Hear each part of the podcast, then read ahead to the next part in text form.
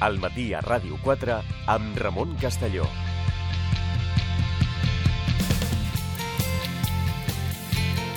Continuem al matí a Ràdio 4 i estem d'estrena. Presentem una nova incorporació al programa, ens fa molta il·lusió comptar amb ella aquesta temporada, en setmanes alternes, tot i que aquestes dues primeres eh, la podrem escoltar consecutivament. Ens acompanyarà la llicenciada i doctora en Biologia per la Universitat de Barcelona, màster en Comunicació Científica per la Pompeu Fabra, dirigeix actualment a la Fundació Ciència en Societat. Cristina Junyent, què tal? Molt bon dia. Hola, molt bon dia, Ramon. Doncs amb eh, la, la Cristina Junyent el que farem, eh, com ha estat la voluntat, i anteriorment hem fet amb, amb, amb el professor David Bueno, és uh, donar àmbit, donar, donar coneixement, intentar difondre la, en fi, tot el que envolta la ciència, que és molt, eh, que donaria en fi, per mm, programes monogràfics absolutament, però que de vegades eh, hi acudim en moments puntuals, per notícies curioses o per notícies preocupants, eh, quan són pandèmies, en fi, hi ha moments que hi, hi hem d'anar perquè hi ha alguna cosa que ens preocupa molt, o si no, a vegades per, eh, per curiositats, no? des de que se'ns diu que hi ha aigua a mar, doncs, en fi, històries d'aquestes molt diverses, de camps molt diferents, evidentment, perquè a més a més, eh, i, i que poc tenen a veure entre ells els camps, tots són molt amplis i amb molt coneixement, però sí que intentarem aquí doncs, a donar pinzellades, d'intentar explicar aspectes relacionats amb la, amb la ciència. I per quin començarem avui? Cristina, bon dia. Hola, bon dia, David. Mira, jo havia pensat eh, començar parlant del que fem els divulgadors. El meu perfil uh Mhm. -huh. és un pèl diferent del del David Bueno. El David Bueno uh -huh. és Mhm. investigador. Jo vaig fer la meva recerca, com has dit, però em dedico a fer divulgació des de fa molts anys. Això fa que el perfil, com et deia, sigui molt diferent. Llavors el que volia era enquadrar-ho i explicar quin és aquest paper que fem els intermediaris, que intentem entendre què fan uns per esforçar-nos i llavors intentar que ens entenguin a nosaltres en aquest paper. Però això no serà així. Això, aquesta breu història de la, de la divulgació l'haurem de deixar per La al pròxim... La posposem. Perquè l'actualitat, com sempre, eh, se sobreposa i t'arrossega. I en aquest cas, la- l'actualitat la, Mhm. és que divendres passat va morir Luca Cavalli Sforza, als 96 anys, després d'una vida llarga dedicada a la ciència. I m'agradaria portar-lo en aquí per explicar una mica quina va ser la seva obra, perquè eh, ell eh, ten, té lligams a, a Barcelona. El seu fill és, havia estat director d'un institut de física d'altes energies aquí. Uh, aquí té un grup molt potent de recerca en història de les poblacions Mhm. humanes, que són, diguem-ne, fills intel·lectuals d'ell.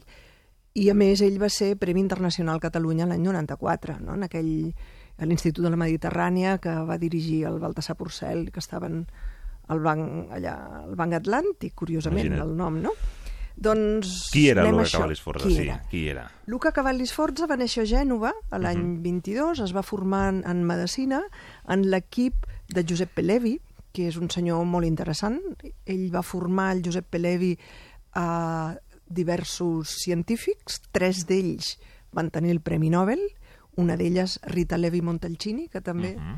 eh, bueno, per els estudis en neurologia, i curiosament tots van ser molt longeus, vull dir que deuria estar Van, bé. van viure anys. Sí, molts. tots molts, molts anys. Bueno, la Rita Levi Montalcini més de 100, 102 o així, i Cavalli amb 97 i altres dos també molt. Però el cas és que mm, per què va destacar Cavalli Sforza? Doncs ell va destacar perquè se li va posar al cap estudiar la distribució de gens per la geografia del món. Eh, I així eh, traçar la història de les poblacions humanes basant-se en el, el genoma, la informació del genoma que portem O sigui, amb la genètica. amb la genètica. Per això, l'apartat d'avui, el tema d'avui, uh Mhm. -huh. en, em volia dir Gens, pobles i llengües, que és el, un llibre seu, es diu així. I anem a veure, anem primer pels gens. Va, comencem, doncs. Comencem. Uh, fins aleshores, o fins uh, mitjans uh, als anys 50, s'estudiava la història de les poblacions humanes pels cranis, per les mesures dels cranis. Tu tens un crani mediterrani o tens un crani dolicocèfal, eh, braquicèfal, com sigui, s'estudiava així, i així s'intentava fer una classificació que llavors en deien racial, i després hi tornarem, guardem la paraula. Llavors, el, O sigui, unes determinades característiques del crani, de la... sí, del crani, de la cara, sí, si la cara era més plana o menys, exacte, per morfologia. Mhm. Purament. Però les tècniques que es van trobar després de la Segona Guerra Mundial, uh -huh. de laboratori uh -huh. i posteriorment d'informàtica, van fer créixer noves disciplines, entre elles la bioinformàtica. Llavors, ell què va pensar? Ell sabia que el 1900 i poc es va conèixer el sistema AB0 i es va conèixer de forma bastant dura, no? bastant uh, forta, perquè es feien transfusions que no uh -huh. funcionaven. I llavors, a principis d'això, el 1901, si no recordo malament, Karl Landsteiner va descriure el sistema AB0. En aquest sistema AB0, per, per Sí. persones, es va fer servir també en judicis, el Charlotte és un cas comú, es va fer servir, el van acusar de ser pare d'una criatura il·legítima, es va provar que ell no ho podia ser, perquè la nena era B i ell era 0 Mhm. i la mare era A, per tant No concordava, podia ser. no concordava. I tot i que van anar tres metges a declarar, el jutge, mm, inexpert en aquest tema, no va dir, el va condemnar a pagar la formació de la criatura. Però bueno, se sap que no era així. Però si passem de l'individu a la població, quan tenien molts individus i de poblacions, llavors van fer una distribució o es va posar el grup sanguini AB0 sobre el mapa. I llavors es va veure que, per exemple, aquí predomina l'A i el B. A l'Àsia, l'A, perdó, l'A i el 0. A Àsia predomina el B. Llavors es va veure aquesta distribució. I la idea boja de Cavalli Sforza, que, que és que així ho va dir ell, va ser justament voler aprofitar aquests marcadors per explicar la història de les poblacions humanes. La B0, però molts altres més, i després amb la genètica. I a partir d'aquesta predominància en una zona o una altra, poder fer aquesta traçabilitat, per entendre. Exacte. Uh -huh. Ell es basava en una dada, i és que les poblacions es formen perquè s'esqueixen d'una altra.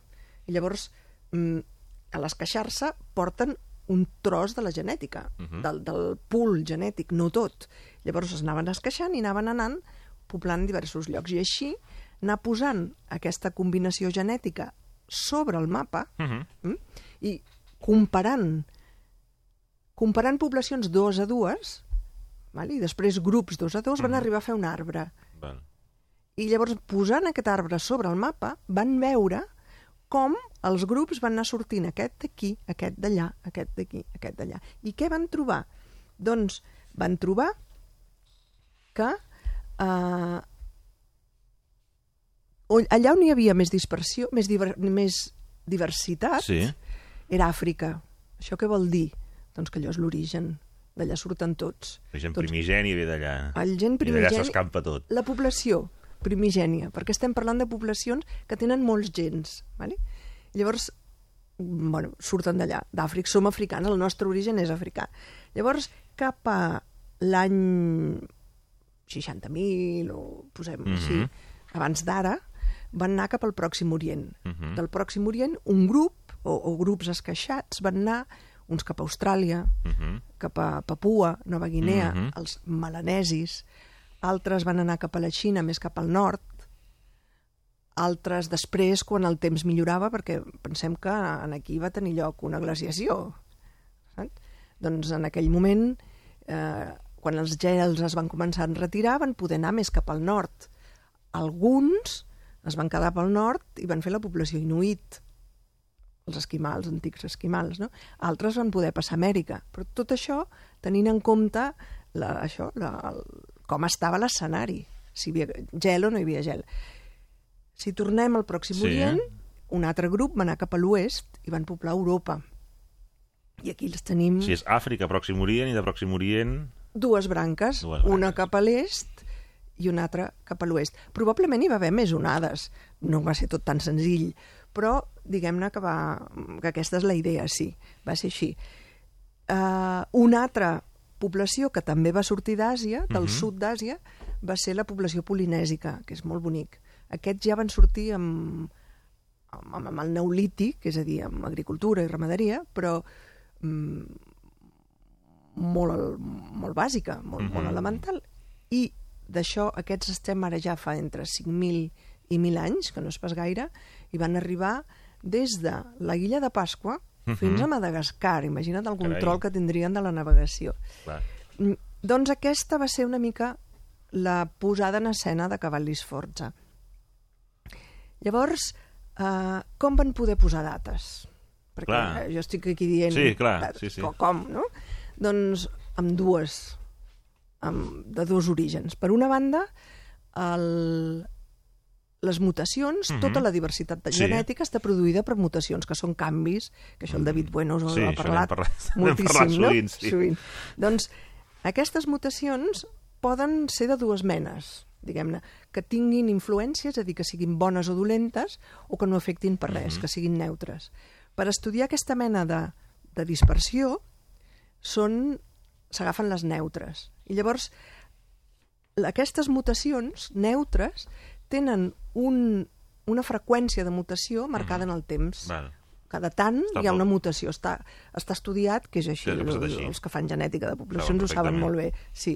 Llavors, això és un rellotge molecular. Mhm. Tu tires enrere i dius quina diferència hi ha entre aquest i aquest. Com pot haver canviat aquesta seqüència sí, sí, en sí. aquesta? Llavors Mhm. tires enrere en el temps I i, ja tens una data. Però també hi ha un altre punt i un altre grup d'investigadors que fan feina en aquest aspecte, que són els arqueòlegs. Mhm. I llavors, el que va fer en Cavalli va ser anar als arqueòlegs i dir quina és la primera evidència de població humana en aquesta zona. I allà també tenim una confirmació o no Anem a una... com... Exacte. Mhm. Com encaixa o no encaixa. Mhm. I aquí estem, no? I el, el debat més gran sobre aquí encara segueix el poblament d'Amèrica, però bueno, Mhm. aquest tema no el tractarem. Mhm.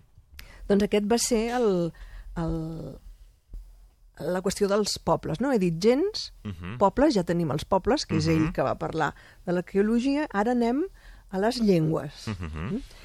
Ell va treballar amb un grup de... Sí, més enllà de la Torre de Babel bíblica, Sí, més enllà, sí. anem, a la, anem al coneixement. Anem, doncs. exacte, anem amb el que realment van estudiar i que um, potser sí que era una torre de Babel, eh? doncs el, perdó, el, el Cavalli Sforza treballava amb un lingüista que eren, era el Joseph Greenberg, Mhm. que eren un grup de lingüistes una mica dissidents i estudiaven la, la història de les famílies lingüístiques, volien fer Mhm. grans grups de llengües per estudiar l'origen també, basant-se en l'estudi de paraules, més enllà de la gramàtica Mhm. o dels sons, de la fonètica, no? Llavors ells agafaven paraules neutres. Per Paraules exemple, neutres. mà, dit, lluna, sol. No podien agafar aixada o arada Ja, ja. perquè com ara la transmissió d'una paraula associada a una tècnica Mhm.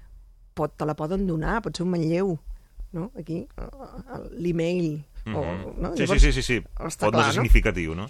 per tant agafaven paraules neutres o paraules, diguem-ne primigènies, Sí, sí. suposadament i llavors van anar comparant també mm, poblacions amb poblacions quina era aquell, el nom i llavors van anar fent també un arbre Mhm. i van anar tirant enrere fins a fer famílies lingüístiques. I aleshores, a l'hora de comparar l'arbre genètic i l'arbre de llengües, casava força, Encaixar força. força, sí. I si no encaixava, eh, què havia passat? Anaven a buscar. Quina era la distorsió, a no? grans Que- trets, Mhm. no? I un cas, per exemple, a Europa, Europa genèticament és molt avorrida perquè és tota molt igual. Tots els, els europeus, tots tenim una genètica bastant similar Ens comparada... semblem força més del que...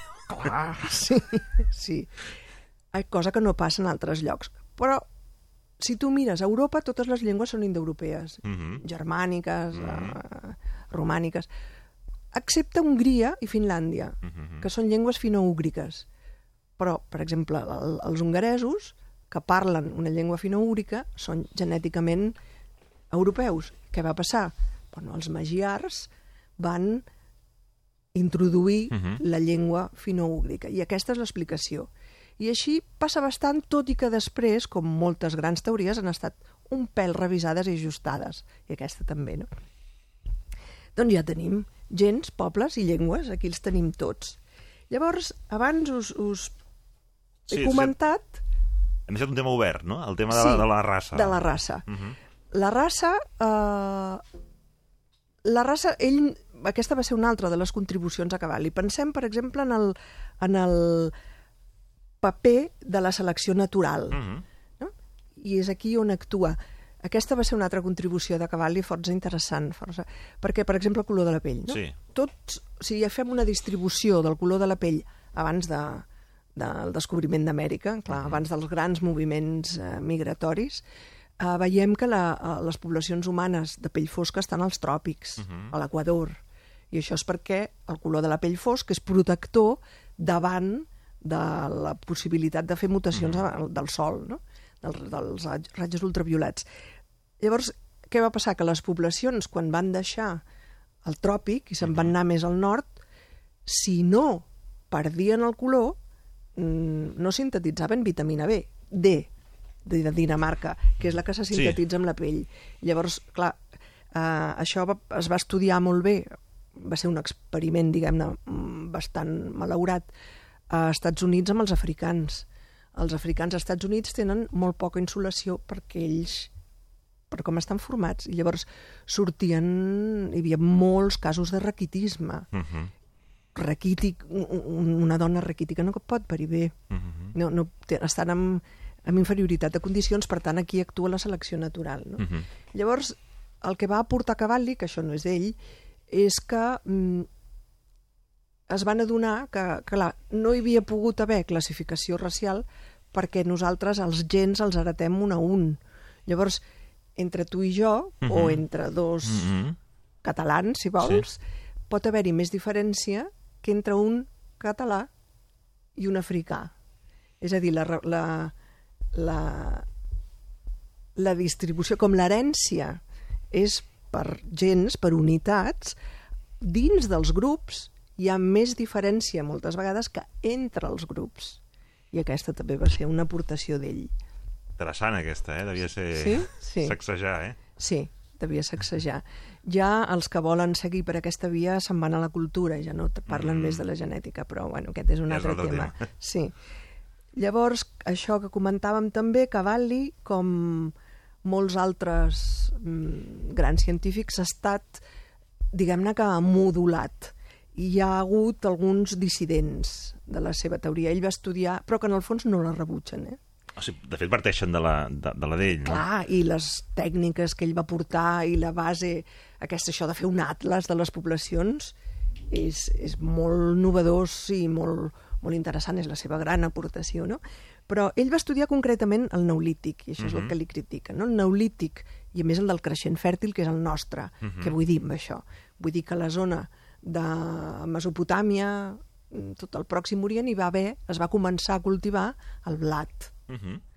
Llavors, ell va dir que la població europea actual és resultat de l'expansió del neolític, que a mesura que la població creixia, Mhm. perquè conque- contenir eh, aliments reservats pot donar Uh -huh. clar, possibilitat de sobreviure, cosa que també hi ha matisos. I aquí, per aquí venen les crítiques també, perquè també van portar moltes malalties amb la ramaderia, Mhm. però això ho tocarem un altre dia. Mhm. Ell, Cavalli, proposava eh, que això, els fills anaven només de generació en generació, només anant un quilòmetre més enllà a instal·lar-te, ja s'havia pogut poblar Europa. Però la realitat de la població europea no és aquesta. Això es manté una mica a Sardenya, Mhm. que van quedar un pèl aïllats, però la resta d'Europa No va anar així. va ser molt més complex.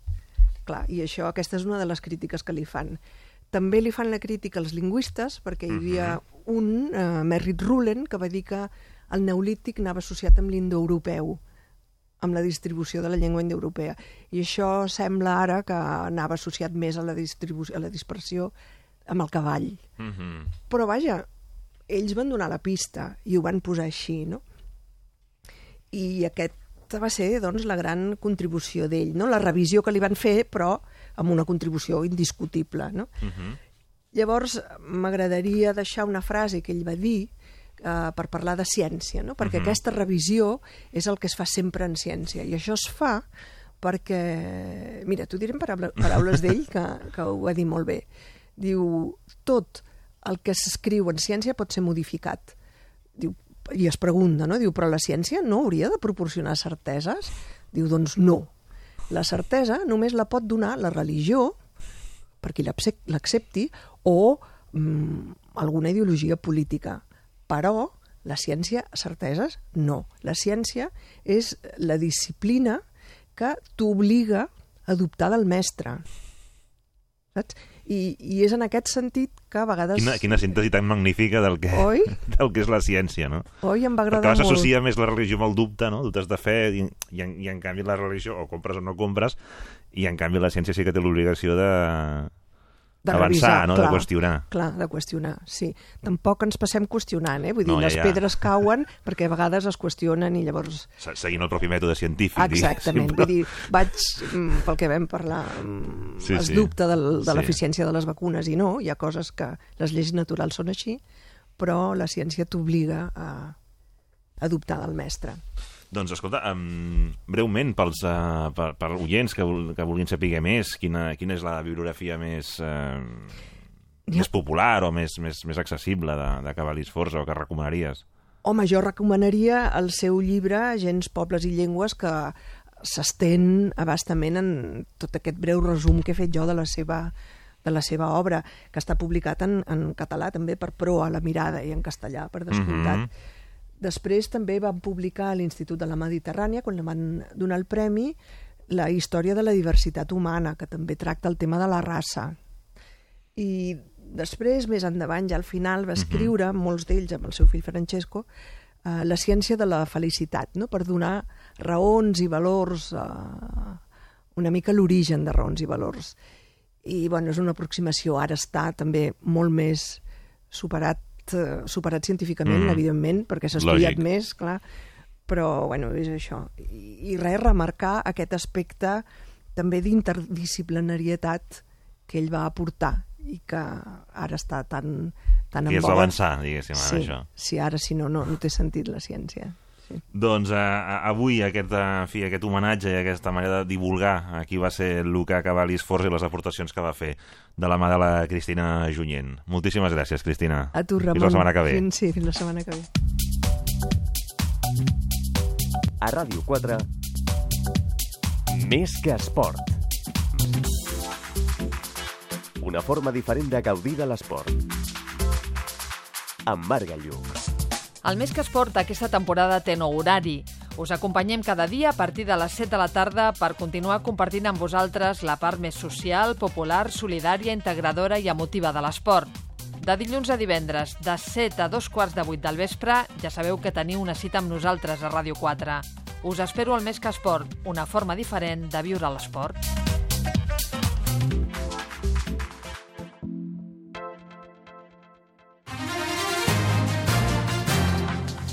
Al matí a Ràdio 4, amb Ramon Castelló.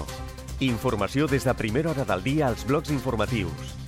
Tertúlia plural amb analistes i entrevista amb els protagonistes de l'actualitat. Informació, anàlisi i entreteniment a través de les propostes culturals i de les seccions del programa. Al matí a Ràdio 4, de dilluns a divendres, de 7 a 12 del migdia.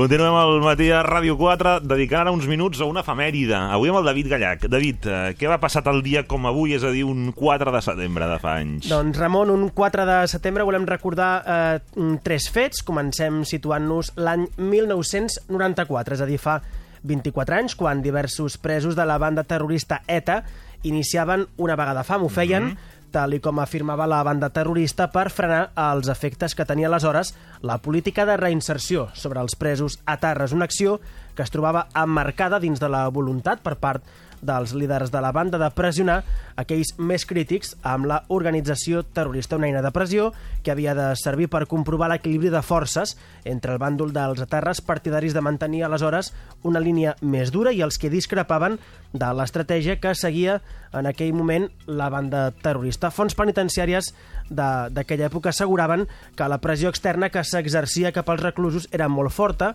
motiu pel qual molts terroristes es podrien haver sumat a aquesta iniciativa per por a les represàlies. Doncs eh, també una vaga de fam que va venir marcada també per, eh, per explosió d'artefactes, eh? Així és, eh, estaven distribuïts a diversos punts del País Basc. Els objectius, una companyia asseguradora, una entitat bancària a Bilbao, la seu del PNB a la localitat d'Oñate i la comandància de Marina de Sant Sebastià.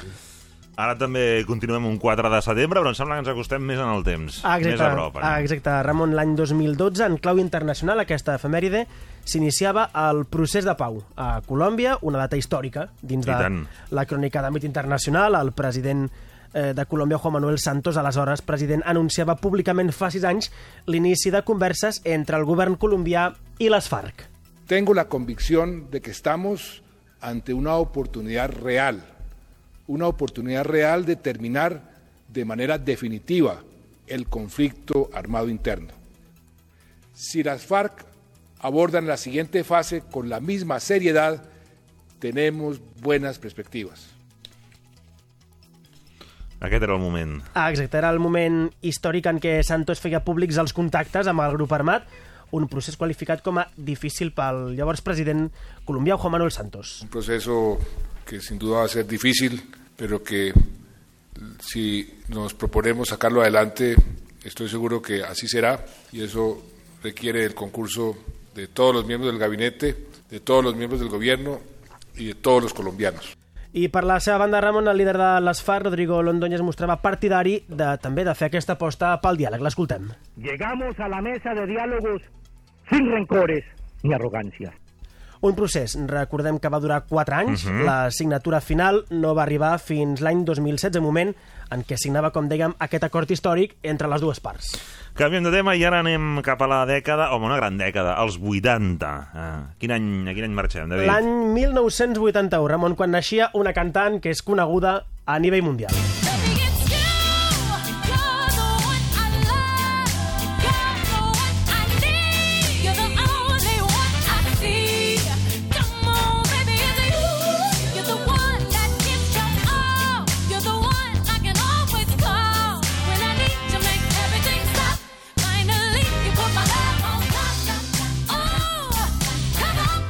Parlem de, de Beyoncé, que va Sí. néixer un 4 de setembre de l'any 1981 a Houston, a Texas, la cantant convertida ja en una icona de la música a nivell mundial. Com a curiositat, el seu nom complet és el de Beyoncé Giselle Knowles Carter i entre els seus oficis està el de cantant, actriu, compositora, productora musical i dissenyadora de moda.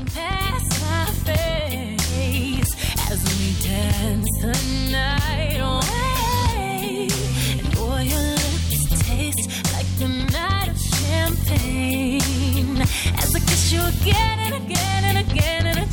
La seva carrera, però, com passen d'altres també artistes, després triomfen en solitari, va començar en un grup. Va començar, va començar amb un grup, va començar en solitari, va assolir la seva fama a finals de la dècada dels 90 com a vocalista del grup R&B Les Destiny's Child, que Home. també molt, molt reconegudes i molt recordada la seva carrera en solitari, com dèiem, va començar però l'any 2003 amb el seu disc Dangery in Love, un disc amb el que va aconseguir 5 premis Grammys.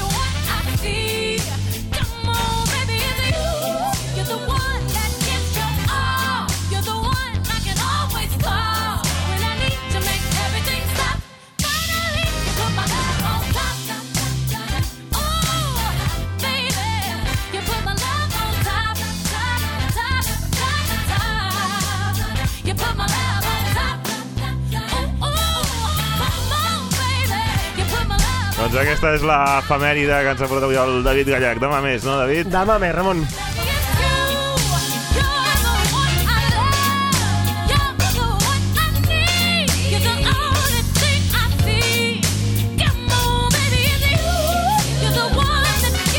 Al matí a Ràdio 4 amb Ramon Castelló.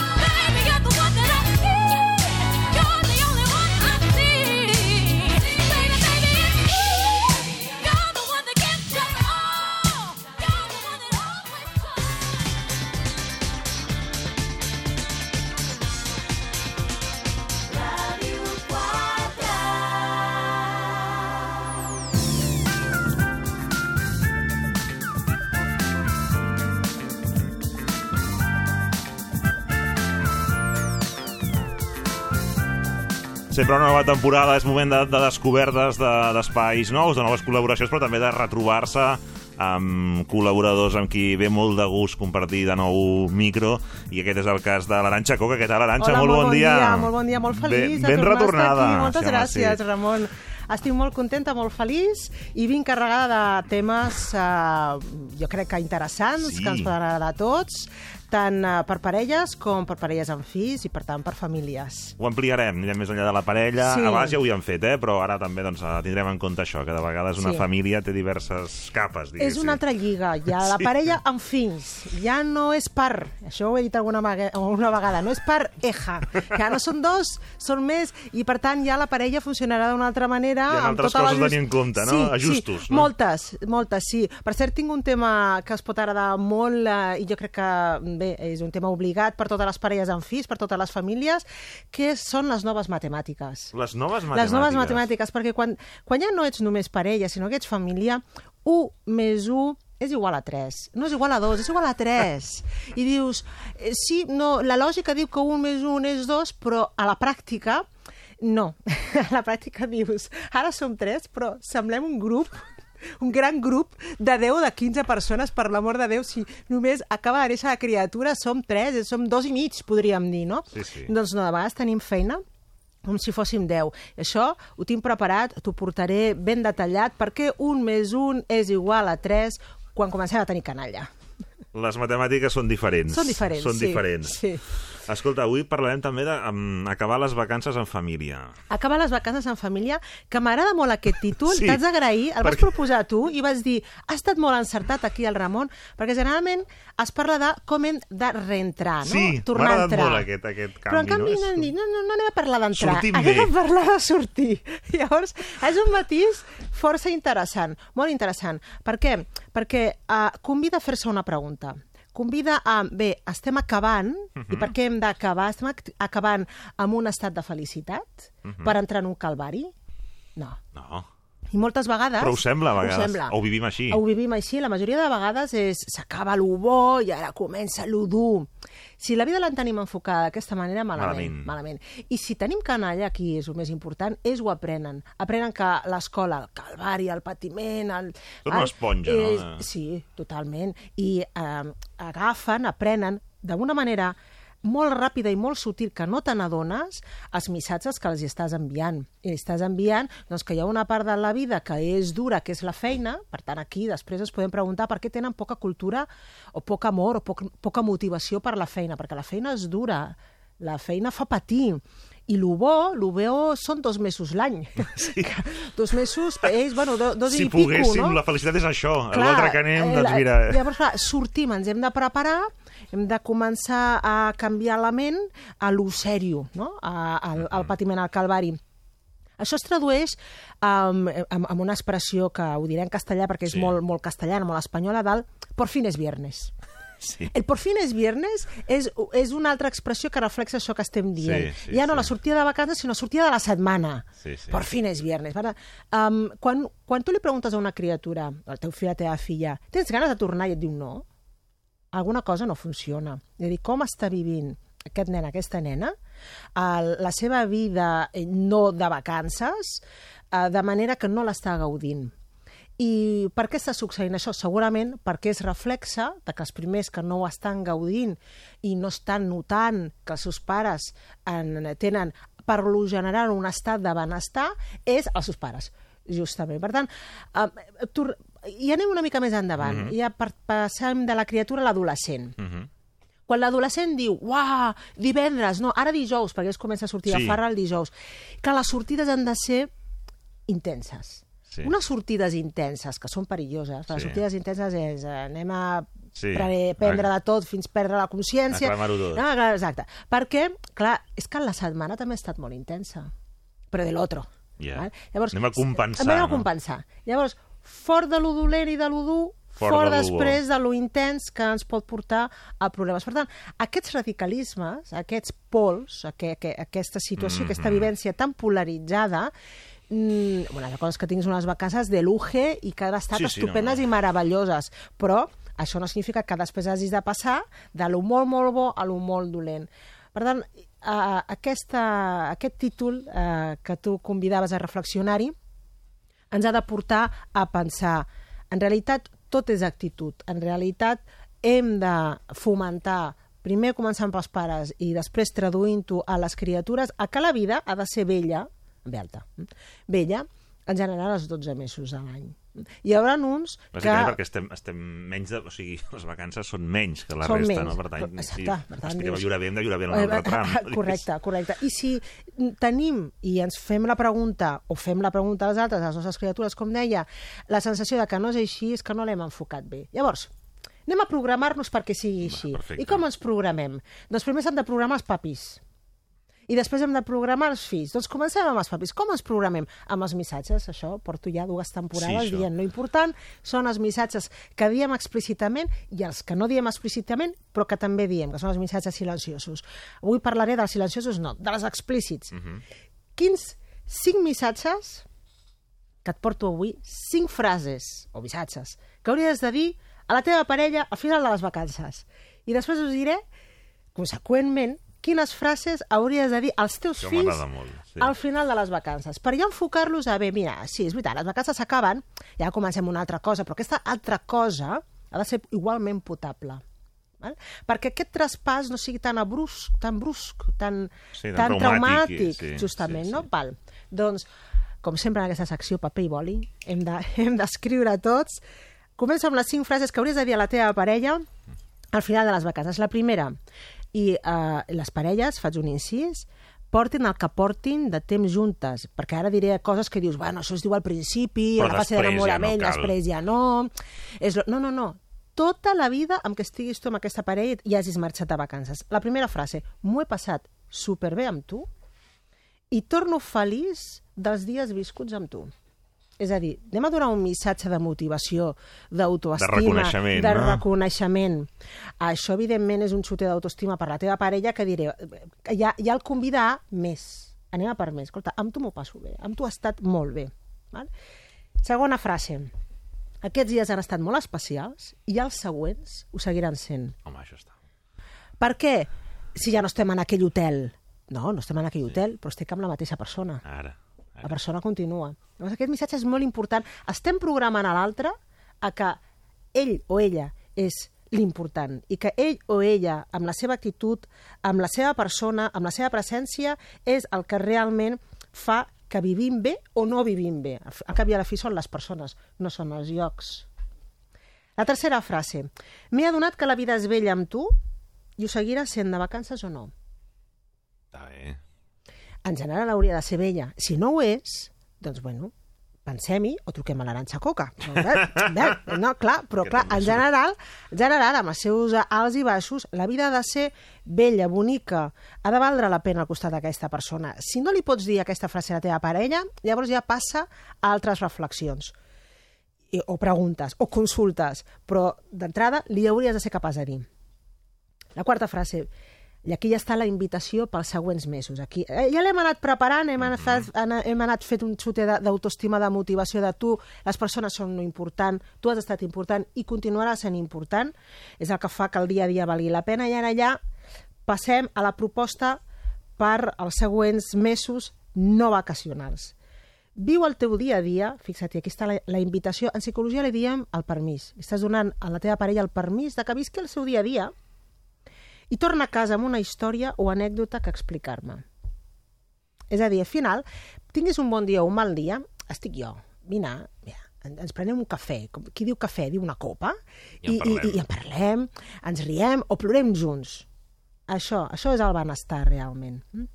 I últim, confio en tu, som un equip. La idea de som un equip és Mm. brutal, és imprescindible en parella. I en família, ja no t'ho explico. Mm? Confio en tu, som un equip. Passi el que passi, ho solucionarem, som forts, som intel·ligents i t'estimo. Uh, aquestes són frases que, sobretot a final de vacances, és una invitació a bé, això s'ha acabat això, però comença una cosa que és també bé i bonica i val la pena, no? Comença un suplici, passi el que passi a la feina, truqui, eh, Sí. sí. so, rebenti el telèfon, rebenti el fax, ara ja no hi ha fax, però és una manera de parlar, Sí, sí, sí. etcètera, etcètera. Aquí l'important i que valgui la pena viure és el dia a dia que tinc amb tu i amb la meva família. Això s'ha de practicar en parella, anem a traslladar-ho Als als, fills. fills. Cinc frases que hauries de dir als teus fills al final de les vacances. Que bé que m'ho he passat amb tu i ens ho seguirem passant. De nou el reconeixement. Escolta, mm, si agafes els teus fills, els seus davant, estàs amb el cotxe tornant, o, al, o a l'avió o al tren, t'hi gires i dius, vull dir-vos una cosa, m'ho he passat molt bé amb vosaltres. Home, us ha canviat? Jo, ah, sí, sí, m'ho he passat molt bé amb vosaltres. I m'ho continuaré passant bé. Per tant, ja estàs proposant, estàs donant el permís a que la vida més continuarà sent bonica i, per què no, teniu, tenint els seus moments esplendorosos. Um, desitjo que tingueu un bon dia o que tingueu unes bones setmanes i no oblideu qui sou. Uh -huh. I amb el qui sou, el Pere, l'Anna, el Martí, mm. únics, irrepetibles. Per tant, ànim, que tingueu un gran dia. Ho hem de convidar que visquin un gran dia, estiguin a la platja o estiguin al pati de l'escola. Mm? Hi ha un altre missatge importantíssim, eh, a part del t'estimo, el t'estimo està, està, sempre és el que es diu, no? T'estimo, Sí, sí. t'estimo. Soc molt feliç sent el teu pare o sent la teva mare. És a dir, l'orgull de ser el progenitor, d'haver-lo parit, uh -huh. aquell nen o aquella nena, és un dels missatges més potents que ha de completar el t'estimo. Eh? T'estimo és un orgull per mi que hagis nascut, és un orgull per mi ser el teu pare, ser la teva mare. Aquí estem preparant pel que ara li diràs. Llavors, escolta, ara s'han acabat les vacances i ara comença una altra cosa, que hi haurà moltes coses, eh? cada dia és una oportunitat per explicar-me una història. Estiguis a l'escola, estiguis fent les extra- les extraescolars, et baralles amb un amic, t'hagi ratllat la senyoreta, eh, passi el que passi. Cada dia és una oportunitat per explicar-me una història. És a dir, hem de donar el missatge de que els fills tenen un món fora gran i preciós, tinguin bons dies, tinguin dies més frustrants i han d'aprofitar totes les uh, oportunitats per gaudir-ho. Això no ho sabran fer, per molt intel·ligents que siguin, si tu no els hi dones el permís. Per això és tan important enviar el aquest permís. missatge explícitament. Mm? Uh, per què? I aquest ja és l'últim missatge. Però mira, un dia no és només per treballar.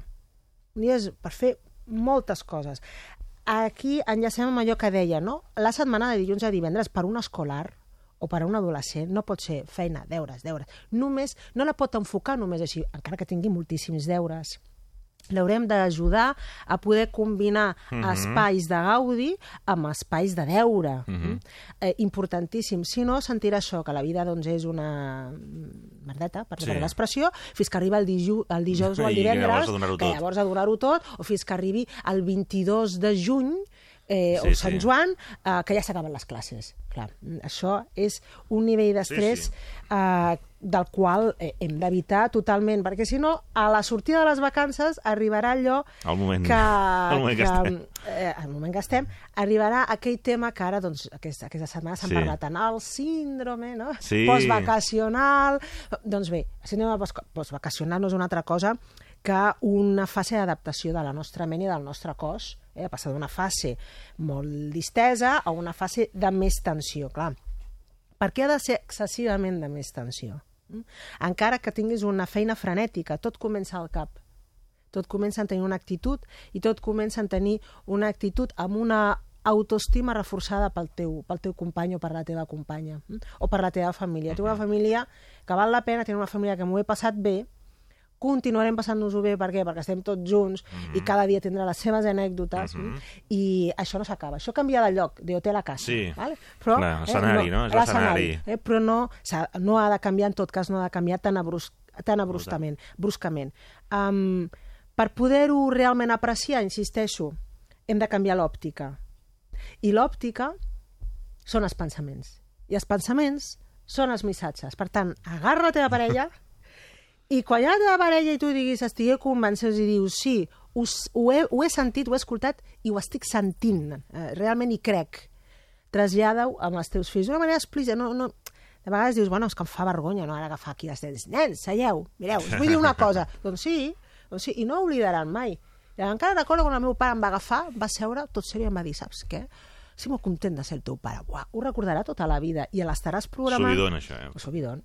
Estàs programant pel resta, la resta de les setmanes no vacacionals, però que no per no ser vacances no han de per què ser intensos, dies intensos, bonics amb la seva família. Que tot el contrari és el que potser es cau a vegades de ui, ara hi la tornada, hi haurà molt trànsit, eh, hem d'anar a comprar els llibres que falten... Ah, tot l'estrès.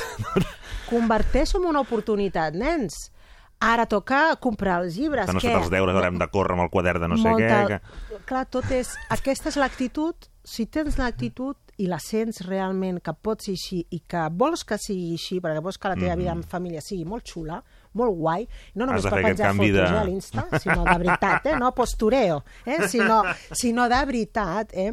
Uh, cultiva aquesta actitud i després traslladar-ho a la pràctica sabràs fer-ho. Sabràs convertir anar a la llibreria o anar on hagis d'anar a, la, a, a comprar aventura, llibres no? en una un joc. aventura. En mil anècdotes. En una cua interminable per eh, agafant el número perquè et toqui comprar els llibres, amb una anècdota després que explicar, que explicar a casa. No, hem fet una cua, tu, ta, però clar, avui ara ho forrarem. Com ho forrarem? L'aventura de forrar. Vinga, to, tots els forros allà a sobre la taula del menjador. I on soparem? No ho sé, perquè això estem aquí enterrats entre celos i, i, i estijores, no? Um, bé, eh, i, i la manera, el com, no és el què vius, és com ho vius, el que realment farà que tinguis i, eh, un, un estat més o menys estable, el més estable possible, el menys important en les famílies, de gaudi, de satisfacció i de felicitat. No només en vacances. Perquè, home, i això està a les nostres mans, no? Això eh, és, És una decisió conscient. Total, una decisió, com m'ha agradat això que has dit, és una decisió conscient, justament. El poder el tenim nosaltres, està al nostre cap. S'ha de generar l'actitud i no només amb actitud s'ha de poder traslladar. Per això dic, el llenguatge, vaig matxacar molt, eh, la temporada No, no. passada, amb el llenguatge, llenguatge, la comunicació explícita, la silenciosa també, però aquesta és una altra lliga diferent.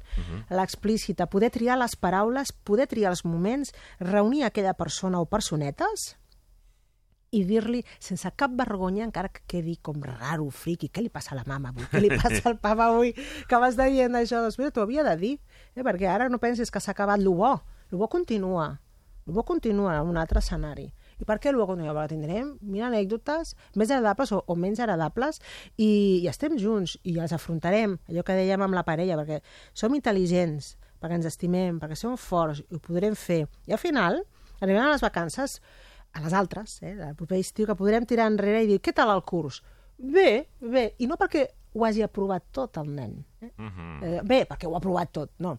Bé, bé, ha sigut un curs intens, ens ho hem passat bé, hem tingut els nostres moments, mil anècdotes i quina satisfacció haver-les viscut tots junts i poder-les explicar, poder-les explicar, um, més o menys d'una manera tranquil·la.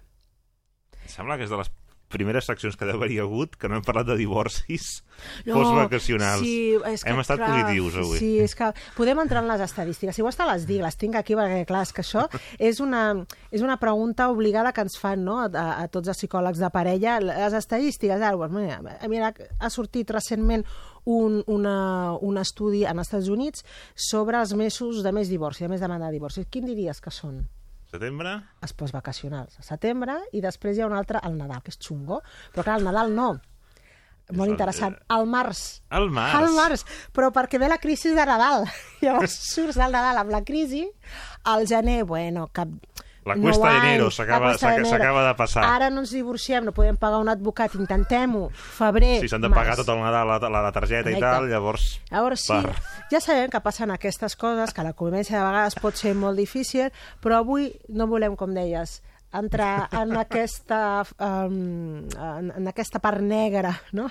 Uh, que generalment doncs, s'hi parla més després de les vacances, sinó sortir de les vacances bé per uh, continuar bé la, la resta de mesos. Jo recordo altres, altres retorns de temporada que mm, també recomanaves, eh, ja més no, no només mentalment, sinó de logística, no encadenar molt seguit els, els, el retorn, diguéssim, el retorn amb el treballar, no? deixar una mica Sí, de marge de, sí, de podem- descompressió, Correcte, podem fer... adaptar-nos doncs, una mica a poc a poc i no... Uh, to- tots els consells uh, més tòpics, però que realment són tòpics però que funcionen, no? que és no tornar, doncs, sí, ara, aquest, aquest any la- l'horari escolar, el, el calendari escolar comença el 12, home, no tornis al 10, o no tornis l'11 aprofitant que és festiu i al col·loquis el dia vespre, 12. malament. Exacte, eh? apurant, apurant. Això no és recomanable.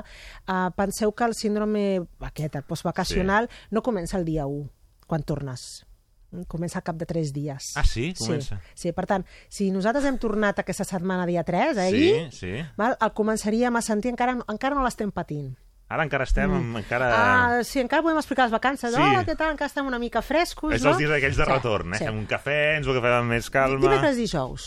Dime- Dimecres dijous. Eh, Demà i passat demà, allò de dius, ostres, m'està costant tant arribar el divendres, ara, ara estàs entrant en, Aquell primer cap de setmana postvacances, no? El primer cap de setmana postvacances costa bastant i dius, ostres, només he fet una setmana, m'ha costat molt acabar-la. Això serà dur aquest any, sí. No me l'acabo, eh, aquesta temporada no me l'acabaré pas.